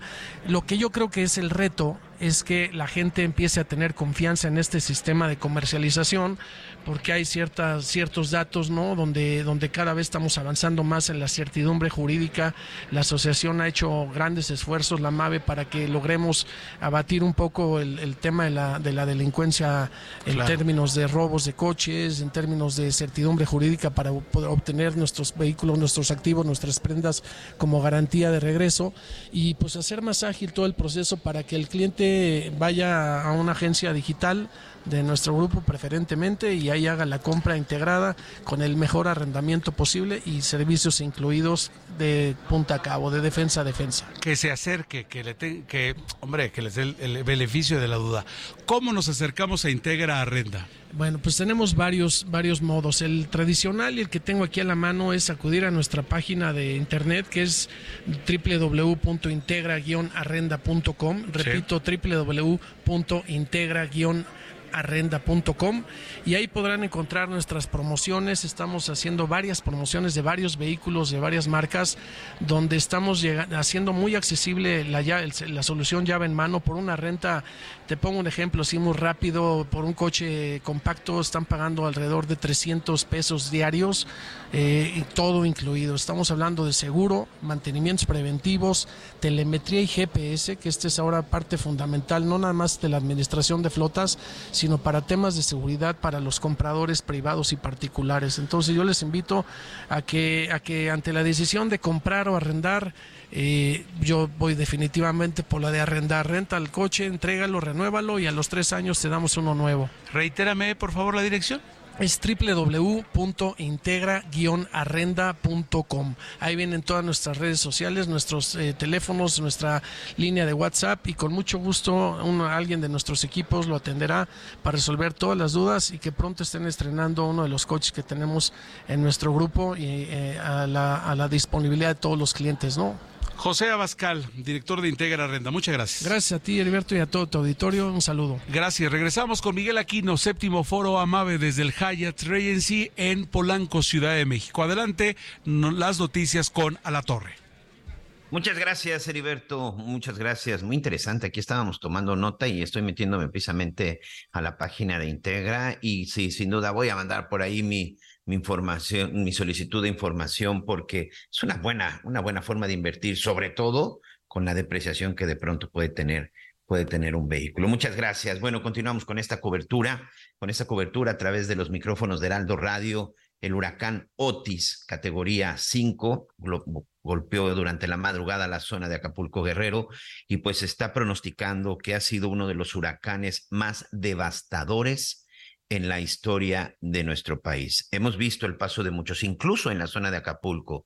Paulín en 1997, en aquella ocasión, pues fue un huracán categoría 4. Hoy, la infraestructura en la zona de Acapulco, 26 años después, por supuesto que ha crecido de manera importante. Y a partir precisamente de todos esos desastres, como los sismos, por cierto, en la zona de Ixtapas y Guatanejo, por si nos faltaba algo más esta mañana, pues se registró un sismo hace unos minutos de 5.0. Por supuesto, no tenemos más información ahorita al respecto. Recuerde que estamos incomunicados con todos nuestros amigos, nuestros compañeros corresponsales, periodistas en la zona, en la zona del estado de Guerrero, en la zona de la costa, por donde pasó el huracán Otis, que continúa su recorrido hacia el interior, ya se dirige hacia la zona de Michoacán, todavía como huracán categoría 1. Y como ya le decía, al final, pues este tipo de situaciones, este tipo de desastres naturales, pues habían orillado que desde hace pues muchos años se creara un fideicomiso especial que era el Fondo para Desastres Naturales, pero de bien a bien, considerando que supuestamente se robaban el dinero y que no llegaba, en lugar de tomar cartas en el asunto, en lugar de blindarlo, en lugar de, pues probablemente verificar que cuando se necesitara, pues se llegara a, su destino final. Y lo más importante, que si alguien se robaba el dinero lo metieran a la cárcel, pues el gobierno federal decidió desaparecerlo, o por lo menos eso fue lo que se dijo, aunque ahora pues por ahí la Secretaría de Hacienda dice lo contrario. Juan Ortiz, director de Lupa Legislativa MX, quien nos va a ayudar a tratar de entender este asunto de la desaparición, de la desaparición del Fonden y de lo que es la nueva Ley General de Protección Civil. Hola Juan, ¿cómo estás? Bienvenido a las noticias con Javier Alatorre. Hola Miguel, ¿cómo estás? Muchas gracias por la invitación para platicar justamente de este tema que otra vez está en el centro del debate por la tragedia que ocurre ahorita en Guerrero. En, el, en la revisión y sobre todo en el esquema que tú has estado llevando en este seguimiento puntual de los asuntos legislativos, ¿desaparecieron o no desaparecieron el FONDEM? Sí, desaparecieron el FONDEM junto con otros 109 fideicomisos hace unos años, solamente para puntualizar que esto conlleva un proceso dependiendo de cada fideicomiso porque tenían obligaciones ya comprometidas. Entonces, dependiendo de, de, eso es como iban cumpliendo y ya desaparecer formalmente. Aquí el tema es de que, por ejemplo, con el Fonden sí tenía varias obligaciones, y pero había un transitorio en esa reforma que decía solamente va a pagar esos compromisos y ya no va a destinar más recursos aparte aparte de esos. Entonces, técnicamente nada más el fondo para pagar lo que ya ocurrió en el pasado y pero el fideicomiso ya no paga para la atención de desastres naturales. Que sí existe ahorita ya como un programa presupuestario enfocado a desastres naturales y aquí quiero puntualizar cuál es la diferencia entre un fideicomiso y un programa el fideicomiso no le afecta, digamos, los tiempos, es una cuenta donde están los recursos disponibles eh, 24/7, no importa si ya terminó el, año fiscal o si... Para una emergencia, como debería de ser. Ajá, ajá o sea, estén 100% disponibles, para eso son los fideicomisos. Y un programa depende de cómo van los ingresos cada mes en Hacienda, porque a veces ocurre que tienes una emergencia en otro lado, por tu prioridad es el tren Maya y este programa pues no tiene recursos en ese momento. Y fíjate que caso curioso ahorita que salió este tema, pues revisé, revisé rápido el presupuesto, el programa de estas desastres naturales tenía 17 mil millones de pesos para el 2023, ya les recortaron a 13, 20% y no ha gastado ni un solo peso durante los primeros seis meses del año.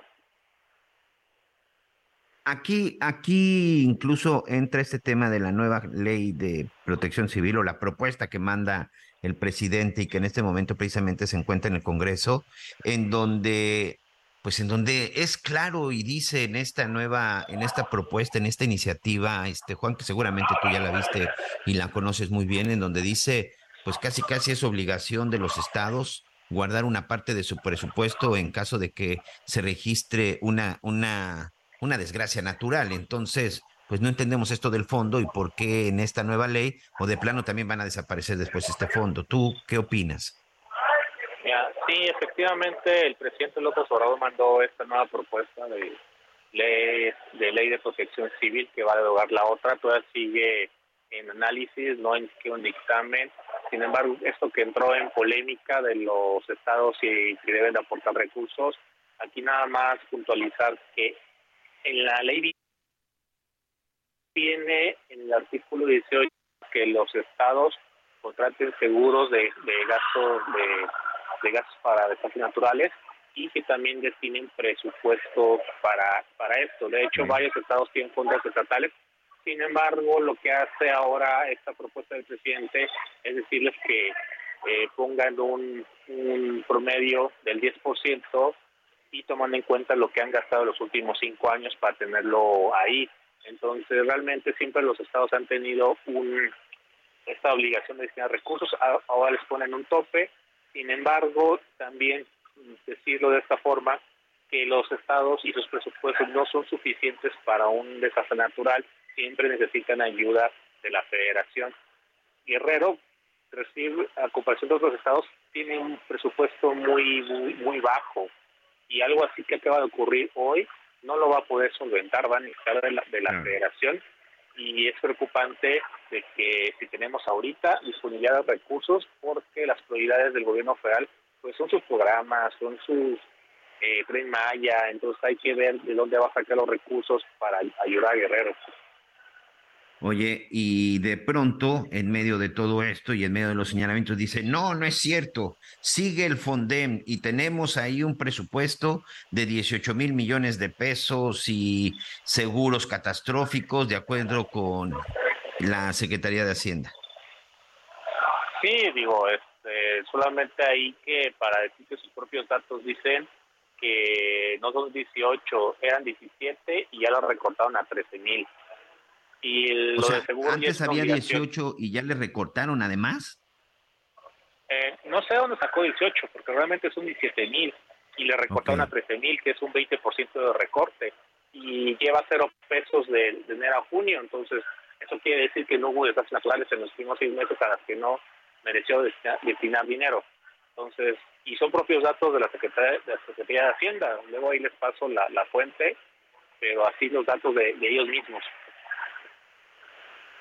Sí, porque hablan también de un bono catastrófico por 485 millones. El hecho es, Juan, no sé si tú tengas otra información, es que evidentemente lo que estamos viendo en Acapulco van a estar de apoyo, pero Sinaloa también, Baja California también. Es decir, ha habido muchos desastres, ha habido muchas situaciones naturales en los últimos años y se tiene conocimiento de que este famoso fondo, estos 17 mil o 13 mil millones, ¿se hayan utilizado para eso? Datos nos dicen que no ha utilizado nada de ese dinero y aquí el tema era que con un fideicomiso pues no te preocupabas si tenías o no, ahí tenías la bolsa guardada y cuando ocurría, pues en ese mismo momento actuabas porque sabías que tenías recursos. Entonces aquí hay que ver eh, cómo va a actuar el gobierno federal porque va a tener que analizar de qué, qué recursos le va a quitar ahorita a los programas que están en activo para ahí ayudar inmediatamente a, Guerrero porque es una es un estado con muchas vulnerabilidades eh, con una población en, en lugares zonas muy riesgosas que necesitan ayuda ahorita mismo y este gran temor de que ya haya recursos públicos disponibles para actuar ya. Bueno, seguramente recursos que se dieron cuenta que se hacen falta en este momento, aunque el presidente ha sido muy claro en el sentido de que cada estado es el que tiene que solventarlo. Pero vamos a ver qué es lo que sucede, qué es lo que sucede con el puerto de Acapulco, que vaya que va a necesitar ayuda y sobre todo uno de los destinos turísticos más importantes de México y del mundo, Juan. Muchas gracias, Juan Ortiz, su amigo de Lupa Legislativa. Gracias, Miguel. Un gusto. Hasta luego. Pues ahí está, y es que en este momento, cuando ya están las, los señalamientos, los dimes y diretes, bueno, pues dicen por ahí las autoridades de Hacienda, no, a ver, espérenme, pues si hay fondo, bueno, y si hay fondo, ¿por qué no lo han utilizado? ¿Por qué no se ha utilizado en otras situaciones? ¿Por qué no se ha utilizado en otros desastres? ¿Por qué cuando ahorita ya el golpe mediático, por llamarlo de alguna forma, es más fuerte, ¿por qué no se ha utilizado? Esa es la gran pregunta. Necesito hacer una pausa, regresamos con más en las noticias con Javier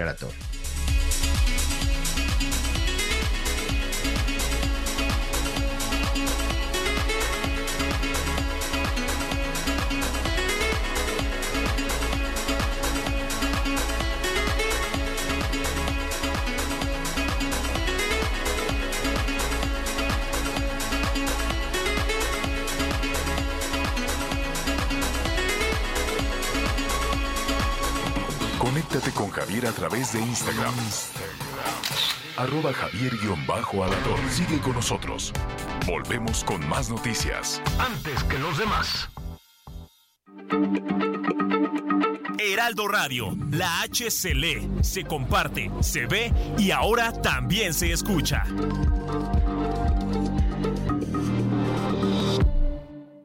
Todavía hay más información. Continuamos.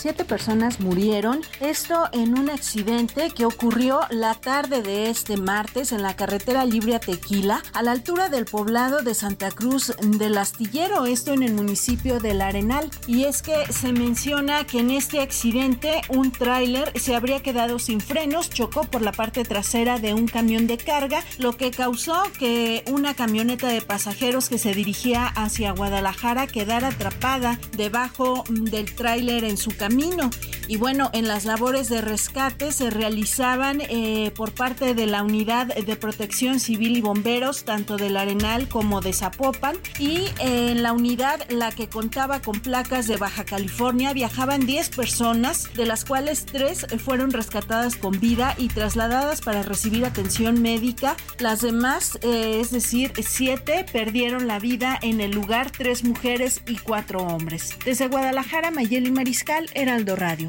La noche de este martes se registró una intensa balacera en la zona norte de San Cristóbal de las Casas, Chiapas, que de acuerdo a los primeros reportes, se trató de un enfrentamiento entre locatarios y la policía municipal. Fue el lunes cuando en el mercado zona norte, unas mujeres que fueron golpeadas por un grupo de locatarios solicitaron la intervención del administrador y al no hacer caso, señalaron serían expulsados varios locatarios. Es por ello que la noche de este martes se concentraron aproximadamente 50 locatarios para evitar que algún otro grupo ingresara al mercado. Asimismo, elementos de la policía municipal acudieron a dicho mercado para resguardar el orden. Sin embargo, un grupo de personas armadas realizó detenciones de armas de fuego al aire libre en una colonia aledaña, lo que terminó en un enfrentamiento. Hasta el momento, no hay reporte oficial de personas muertas o heridas y no se ha tomado el control de la zona, pero se pide mantener precaución. Esta es información de Lisette Coello para el Heraldo Radio.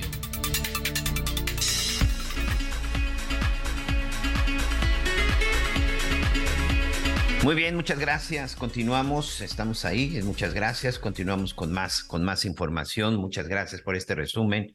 Y bueno, parte de la información que se está generando, eh, de acuerdo con el Servicio Meteorológico Nacional, ya está en este momento Otis, ya se está degradando, ya no es huracán, ahora está avanzando como tormenta tropical hacia la zona de Quintana Roo. Sin embargo, bueno, pues todavía lleva una cantidad de agua importante. Vamos a estar pendientes precisamente del avance. Eh, Evidentemente hemos visto que el cambio ha sido, ha sido inusual, ha sido extraño, hasta extraordinario, lo han calificado algunos expertos, pero bueno, por lo pronto ya estamos este, reportando y viendo que ya está considerado como una tormenta tropical. Y sí, les confirmo, en la zona de Cihuatanejo, el Servicio Sismológico confirma pues un movimiento telúrico de 5.0 grados. ¿Qué es lo que sucedió? ¿Hay daños? ¿No hay daños? De esto, bueno, evidentemente le vamos a estar informando porque la información y la comunicación está siendo muy complicada. Pero bueno, evidentemente suceden otras cosas y hay algo que, pues no, que no podemos quitar el dedo del renglón. Es este paro de labores que tiene el Poder Judicial de la Federación desde el pasado 19 de octubre.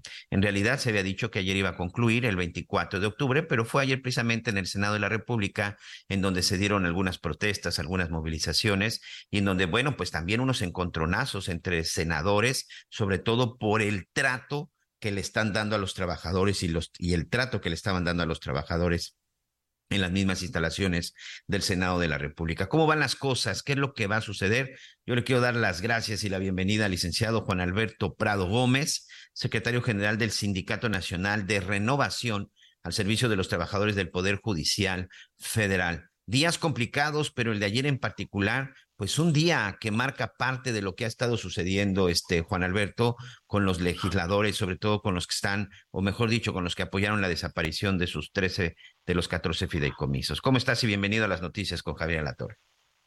Muchísimas gracias. Este, mira, pues efectivamente eh, estamos muy, la verdad, muy, muy, muy tristes eh, por ese, por ese, por esa determinación que tuvo, que tuvieron hacer los senadores evidentemente sabemos que pues fue la gran parte del, grupo de Morena quien realmente apoyó esa determinación y que le surgía básicamente ya cumplir las encomendas. Pero pues nosotros ahorita estamos más preocupados todavía porque pues parte de las prestaciones de los trabajadores pues se van a ver este disminuidas. Y ahora con el recorte presupuestal que se pretende pues seguramente tendrá los mismos resultados.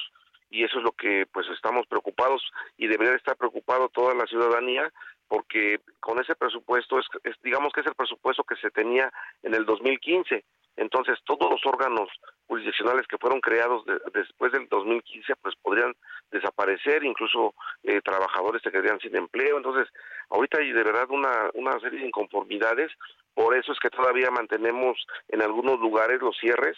Este, obviamente también los trabajadores mismos están optando por ya dar el servicio a la ciudadanía porque pues es quien más está viendo afectada, pero pues también están este, luchando por sus por sus por su salario.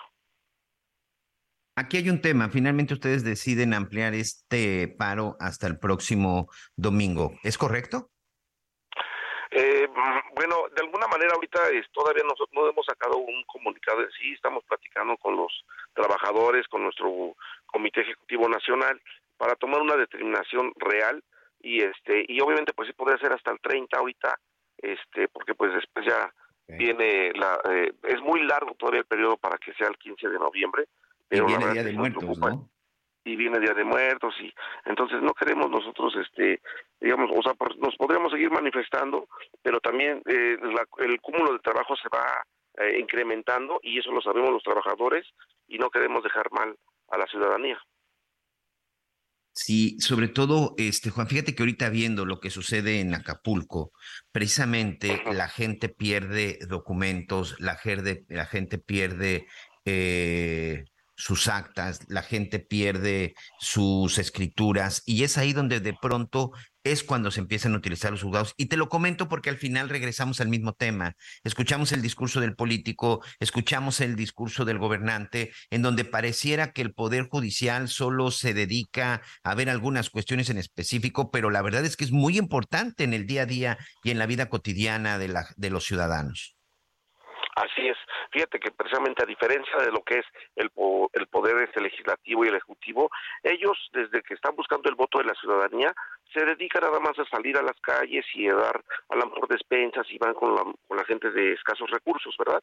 Pero más la diferencia en el poder judicial de la Federación es que nosotros no eh, limitamos a nadie, tan, no vemos clases sociales, no vemos religión, no vemos nada. Todo aquel que se queje con justicia tendrá un tribunal que lo ampare y lo proteja. Entonces, ahí es donde la ciudadanía se da cuenta de la importancia que tiene el Poder Judicial y que además es una, una determinación que no pertenecemos a ningún partido político.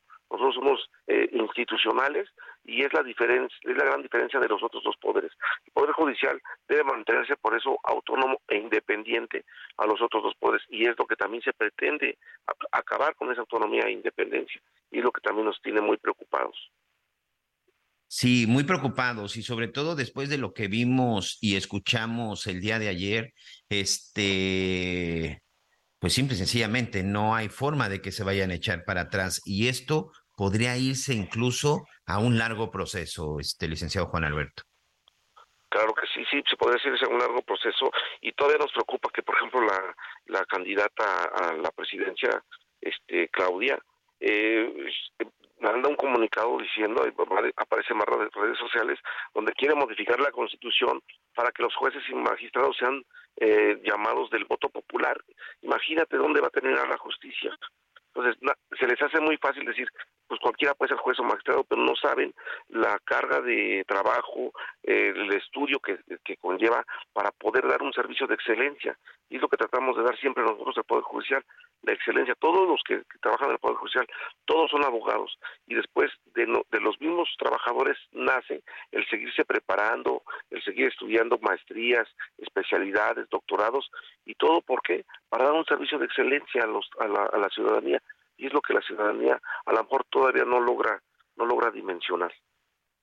Y otra parte, otra parte importante eh, que también se ha estado discutiendo mucho, Juan, en estos días es en dónde quedó la independencia de los tres poderes de la Unión, en dónde quedó la independencia del Ejecutivo, del Legislativo y del Judicial. Hoy dos poderes están sobre uno. Así es. Mira, desafortunadamente nadie lo ha dicho. El presidente ha llamado que vayan constitucionalistas, aunque no sean de su que digan la situación de lo que está haciendo, y pues nosotros en el Poder Judicial cualquiera se lo podría decir, el, el violar la Constitución constituye un delito que debe de ser, obviamente, eh, quien tiene la facultad para denunciarlo, precisamente es los senadores y los y, los diputados. Ellos son los que tienen en su cancha poder denunciar esa violación a la Constitución, porque es lo que están haciendo. Y todos aquellos que votaron a favor de, de, la, de los fideicomisos, todos ellos están incurriendo en el mismo en, el mismo delito porque están violando la condición con el hecho de, de invadir la esfera jurídica de, de, un poder y sobre todo la violación a la Constitución. Por eso la licenciada Claudia es lo que pretende modificar la Constitución para que puedan invadir la autonomía e independencia del Poder Judicial. Y eso, de verdad que, pues, para que exista un Estado de derecho y democrático, debe existir el respeto a las instituciones y la división de poderes. De no hacerse así, pues ya no existirá un Estado de, derecho y que cumpla con, con las leyes. Eh, dime, dime una cosa, este Juan Alberto, con todo lo que está sucediendo, ¿qué sigue? Obvio que se están tomando determinaciones, pero para que la gente entienda qué sigue, qué es lo que va a suceder en torno a las instalaciones del Poder Judicial, hablo de juzgados, hablo de tribunales, en donde se resuelven todos los días asuntos de ciudadanos de pie, ciudadanos que tienen que ver lo de la pensión alimenticia, ciudadanos que están en espera de una resolución judicial, de una sentencia. Insisto, hoy con lo que sucedió en Acapulco, seguramente muchas personas tendrán que recurrir a ustedes ante un juzgado para reportar la destrucción de sus escrituras, de sus actas de nacimiento, que al final tiene que verse todo ese asunto con ustedes. Así es. Pues mira, precisamente este esa es la, importancia del poder judicial. Pero te voy a decir una cosa: todo el mundo cree que no se que se cerró y que no se y que no se trabajó. Yo te puedo asegurar que la mayoría de los secretarios, a pesar de que estuviera cerrado, una vez concluido después de las 3 de la tarde y que se retiraban todos, la mayoría ingresaban a los a los inmuebles a adelantar trabajo y la mayoría de los compañeros trabajaban a distancia, lo que implica que cuando esto se reanude se van a dar cuenta los ciudadanos que van a estar ya algunas este, de sus determinaciones que solicitaron ya resueltas. ¿sí? ¿Por qué? Porque el Poder Judicial es muy difícil que realmente eh, todos los, tenemos, los trabajadores tenemos la camiseta puesta para servir a la ciudadanía. Y, y te aseguro que una vez que esto se resuelva, eh, se van a dar cuenta que a pesar de que estuvo cerrado, se siguió adelantando, se siguió trabajando a puerta cerrada. Muy bien, bueno, pues ahí está parte de lo que está sucediendo. Pues vamos a estar en espera e insisto, no vamos a quitar el dedo en renglón en un tema que es muy importante para la ciudadanía, es muy importante para todos y no solamente se trata de una disputa entre las cabezas de los poderes de, entre la cabeza de los poderes de la Unión, sino en donde muchos, muchos de los ciudadanos precisamente pues ahí, ahí están involucrados. Licenciado Juan Alberto Prado Gómez, secretario general del Sindicato Nacional de Renovación al Servicio de los Trabajadores del Poder Judicial Federal, vamos a estar pendientes. Muchas gracias. Muchas gracias a ti también y saludo con mucho gusto a todo tu auditorio. Pues ahí está, ahí está esta pues eh, de viva voz ya escuchó lo que está lo que está sucediendo sigue sin resolverse y sobre todo bueno pues siguen por ahí los dimes y diretes de lo que está sucediendo. Sí este vamos a ver si nos podemos enlazar con nuestros compañeros en el estado en el estado de Morelos. Muchas llamadas que nos están llegando aquí de nuestros amigos en el centro de, de, del Valle de México, en la capital del país, sobre todo nuestros amigos que tienen que salir en las próximas horas, probablemente hoy o mañana, por carretera también hacia la zona hacia la zona del estado de Guerrero o incluso hacia la zona del estado de Morelos. Por acá también, bueno, pues se ha estado eh, con el cierre de carreteras, también ya hay algunas complicaciones y sobre todo, bueno, pues las autoridades están pidiendo que se desalojen para dar el paso ahorita al convoy, para dar paso a todas las unidades de emergencia, tanto del ejército como de la Secretaría de Marina ya están avanzando y por supuesto no solo desde la Ciudad de México, también están saliendo de otras zonas cercanas al estado de Guerrero para tratar de llegar y empezar pues a brindar ayuda, para brindar eh, estas ayudas en la situación de emergencia en la que se encuentra Acapulco. Por lo pronto le confirmo, Otis ya se degradó, ya es una tormenta tropical, lleva todavía una cantidad importante de lluvia, los vientos han disminuido. Sin embargo, por la cantidad de agua, esto también representa un problema. Por ejemplo, en la zona de Michoacán, ese es verdaderamente uno de los problemas, que la cantidad de agua pues empieza a provocar desbordamientos de ríos, algunas lagunas y por supuesto esto también representa, ya escuchábamos a Jorge Manso, por ejemplo, la emergencia y la tensión que hay en la zona del río del río Balsas. Ya tenemos a nuestra compañera en la, en la línea telefónica, precisamente del estado de Morelos. Guadalupe Flores de Heraldo Radio. Muchas gracias, eh, Guadalupe. Oye, a ver, empecemos con algo, porque bueno, parece que hoy la madre naturaleza nos está dando una lección y nos está dando literal mojada y sacudida. Oye, tembló en Morelos también, de acuerdo con un tuit que vimos ahorita del gobernador Cuauhtémoc Blanco. ¿Cómo estás? Gracias y bienvenida. ¿Qué tal? Eh, te saludo con mucho gusto. Pues así es, eh, justamente el gobernador Cuauhtémoc Blanco Bravo, pues a través de sus redes sociales, eh, pues señaló que se registró este eh, pues sismo que eh, tuvo consecuencias en el estado de Morelos. Esto, aunque se registró al sureste de Iguatanejo, en el estado de Guerrero, sí tuvo una sensación en el estado de Morelos. Hasta el momento, la Coordinación de Protección Civil estatal pues no ha reportado daños materiales ni humanos. algunas personas incluso puedo comentarlo, que yo tampoco lo sentí, estamos en el centro de Cuernavaca, lo que sí ha sido también un caos esta mañana la capital del estado, sobre todo sus entradas y salidas a la Ciudad de México, esto derivado pues de este accidente, de esta pipa, que prácticamente desde muy temprana hora la policía de Cuernavaca pues implementó, implementó un operativo vial porque pues eh, se cargó la autopista, eh, sus entradas, sus accesos a, eh, a Cuernavaca, esto la autopista México eh, Cuernavaca, justamente a la altura de la Paloma de la Paz. El ingreso prácticamente ha sido complicado todavía, se genera un caos vial en la zona, esto en el norte de la ciudad, eh, esto por el cierre de la circulación en la autopista México Cuernavaca y donde también esto ha generado por lo menos durante esta mañana de acuerdo al reporte vial de la, de la reporte vial de la policía de Cuernavaca sí ah, se han creado, por lo menos han eh, registrado tres percances, tres accidentes automovilísticos, porque prácticamente es un caos. La, ciudadanía tiene que tomar la vía carretera, la, carretera federal a México por el lado de Tres Marías, por eh, cruzar por, por esta población de Tres Marías en el municipio de Huichila para poder llegar a la Ciudad de México. La carga vehicular realmente ha sido un, eh, un, caos en, en, en Cuernavaca, en la entrada o la salida a la Ciudad eh, de México, este derivado pues de este, este accidente de esta pipa que eh, recordemos justamente eh, viajaba de la Ciudad de México a Cuernavaca, sin embargo se derrapó justamente en esta altura de la Pera, la conocida como la Pera, en esta curva. Se habla de elementos de la Guardia Nacional, de la Policía de Cuernavaca, la Policía Vial, que pues señala que pues al parecer se durmió incluso el chofer, pero sí venía con una velocidad alta y esto derivó, bueno, que se eh, derrapara y esto también pues ocasionó que cerrara justamente los dos carriles. Todavía pues hace unos minutos mantenía estos eh, trabajos, estos labores por parte de la Guardia Nacional y del equipo de rescate para poder retirar la, la pesada unidad. ¿La información? Sí, oye Guadalupe, otra cosa, eh, ¿cómo está el clima? Parece que también ya en, en algunas zonas de Morelos empieza a llover, ¿no? Parte también de lo que está trayendo Otis desde la zona del Pacífico.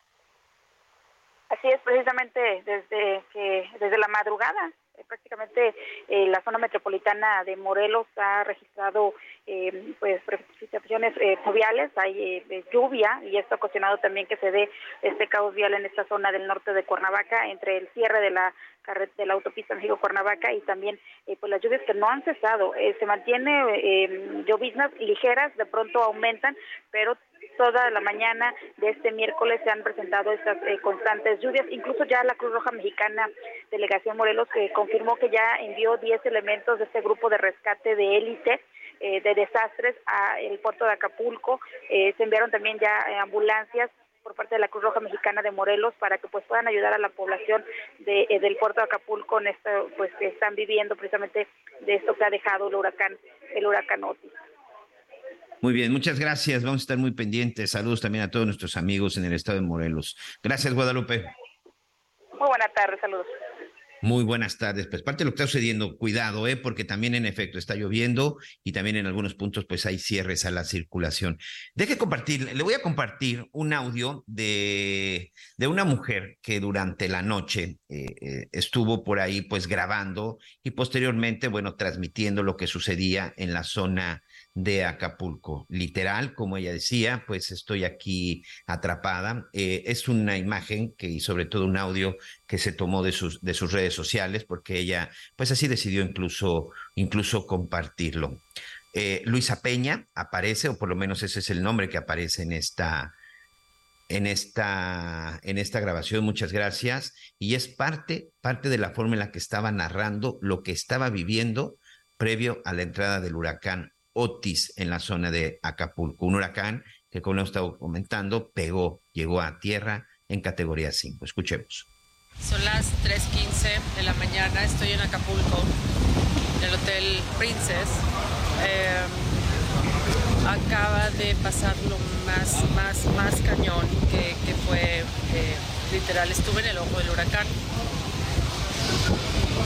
Eh, y bueno, me acaban de rescatar. Este, en algún momento, como alrededor de las 11 de la, noche, se fue la luz y los vientos estuvieron a todo lo que da, 260 o más. Y me escondí en el closet y literal pues puse a rezar, a meditar y a tratar de calmarme, aunque el pánico se apoderó de mí de tal grado que de repente lo único que pedía era nada más una oportunidad más. Yo sé que no soy la única, hay mucha gente y ahí estoy afortunada y, estoy aquí, estoy viva y, todo bien y no me pasó nada. Este, aquí reportan que todavía no, no saben, no saben cuáles son los daños más allá de los materiales, pero les puedo decir que está destruido. Eh, cuarto, bueno, se cayó el techo, se rompieron los vidrios, este, inundado los pisos, a partir del piso 4 para arriba sin, sin, eh, sin luz.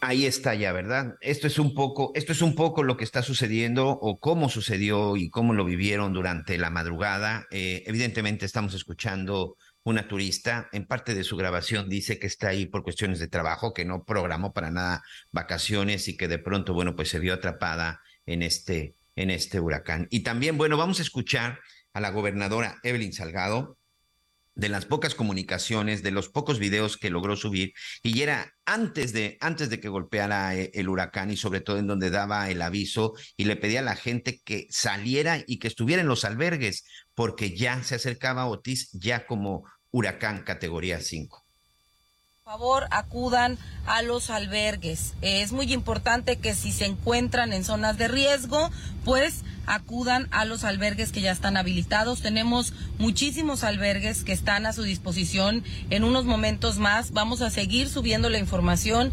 Ya está en nuestras páginas eh, la información de todos los albergues, tanto en la Costa Chica, en la Costa Grande, aquí en Acapulco, en donde estamos haciendo este recorrido. Eh, desafortunadamente seguimos viendo gente eh, pues en las calles.